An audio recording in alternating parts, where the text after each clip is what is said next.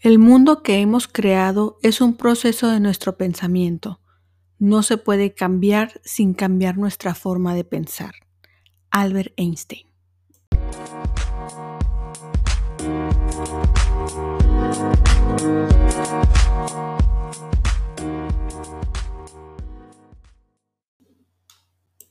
Soy mi héroe, un podcast de inspiración, empoderamiento y acción.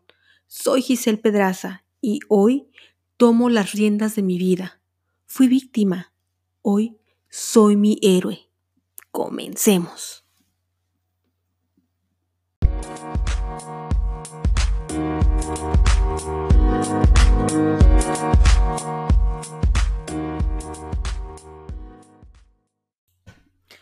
Bienvenido, bienvenida nuevamente a un episodio más de Soy mi héroe.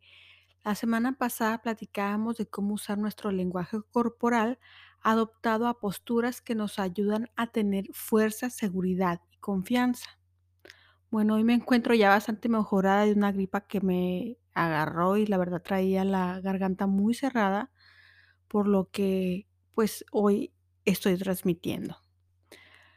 Hoy comenzamos nuestro tercer mensaje de nuestra serie Empoderándome y hoy vamos a hablar de afirmaciones positivas, sus beneficios y cómo hacerlas.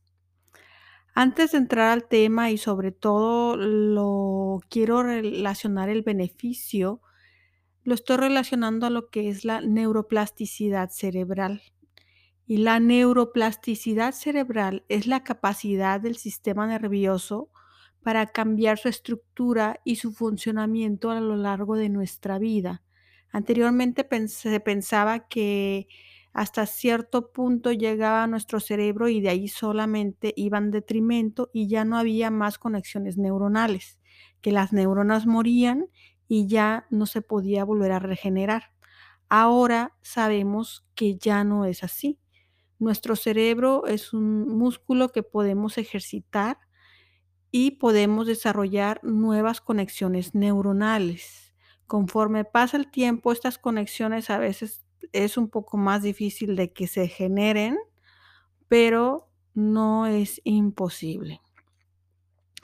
Con un entrenamiento o aprendizaje, manteniendo en el tiempo y manteniendo la alteración durante la ejecución de las tareas, las conexiones neuronales se hacen funcionales, se mejoran y la red va creciendo y haciendo que la información procesada se quede grabada. Por lo que tomando en cuenta que nuestro cerebro es un órgano maleable, podemos, y por medio de crear actividades con la interacción de nuestros sentidos, podemos crear nuevos patrones de pensamiento, acción, comportamiento y resultados que es los ejercicios que hemos venido estado haciendo nos están ayudando a esto. Y este ejercicio que vamos a incorporar hoy nos va a ayudar aún más. Y bueno, como, como hicimos en nuestro podcast anterior, el ir eh, sacando las cosas negativas por medio de escribir el ir expresando frente al espejo, reconociendo, perdonándonos, todos estos eh, sentidos, emociones que salen a flote, que hacen una alteración a nuestro sistema neuronal, hace que nuevas reacciones y nuevas conexiones se vayan generándolo, viéndolo desde el punto de vista muy fisiológico, pero dentro de un punto de vista más eh, mm, del, ser y no tan frío, eh, como viendo desde un punto de vista más biológico, pues nos vamos reconectando con nosotros mismos y nos podemos ir esculpiendo como si fuéramos una escultura e ir sacando lo que nos sobra, lo que ya no nos aporta a nuestra vida, lo que nos estorba, lo que nos pesa y realmente ir metiendo, agregando, añadiendo cosas que nos levantan el ánimo, que nos hacen ser una mejor versión de nosotros mismos, que nos hagan crecer, que nos hagan vivir más en plenitud y en libertad con nosotros mismos para que esa plenitud y libertad la podemos transmitir a quienes nos rodean. Bueno, y seguimos. Hoy te voy a explicar un, ejercicio, bueno, el ejercicio que vamos a ir haciendo hoy para poder crear nuestras afirmaciones. Si tú buscas en internet afirmaciones positivas, hay, hay muchísima cantidad de información. Yo de lo, dentro de lo que he aprendido y he leído y también como te compartí un poco sobre lo que he aprendido de la neuroplasticidad y de lo que yo he mezclado y he hecho mi propia receta. Yo hago mi ejercicio basándome en cuando yo hago mi ejercicio del espejo y digo mis compromisos, esa parte de compromiso la hago en una afirmación positiva. La afirmación positiva siempre eh, tiene que ser en presente y se recomienda mucho que empiece con un yo o el yo sea intrínseco, que, que comiences ya con el verbo, pero un verbo siempre en presente. Eso es muy, muy importante. Mm, ¿Cómo vamos a comenzar nuestro eh, ejercicio. Bueno, vamos a, incluir nuestros sentidos. Vamos a, incluir el, el, sentido de la vista, el sentido del tacto, el sentido del oír y del hablar. El único que nos va a faltar sería el, el del olfato. Y si tú lo quieres agregar, pues, puede ser que cuando hagas este ejercicio incluyas alguna vela con aroma o pongas algún aroma que a ti te agrade, pero eso es opcional. Entonces vas a estar de nuevo parada o parado frente al espejo, vas a poner tu mano cerca del cuello donde sientas la vibración de tu voz y vas a empezar a repetir eh, tus afirmaciones. Para poder hacer las afirmaciones es como mm, vamos a hacerlas de una introspección que ya hemos hecho.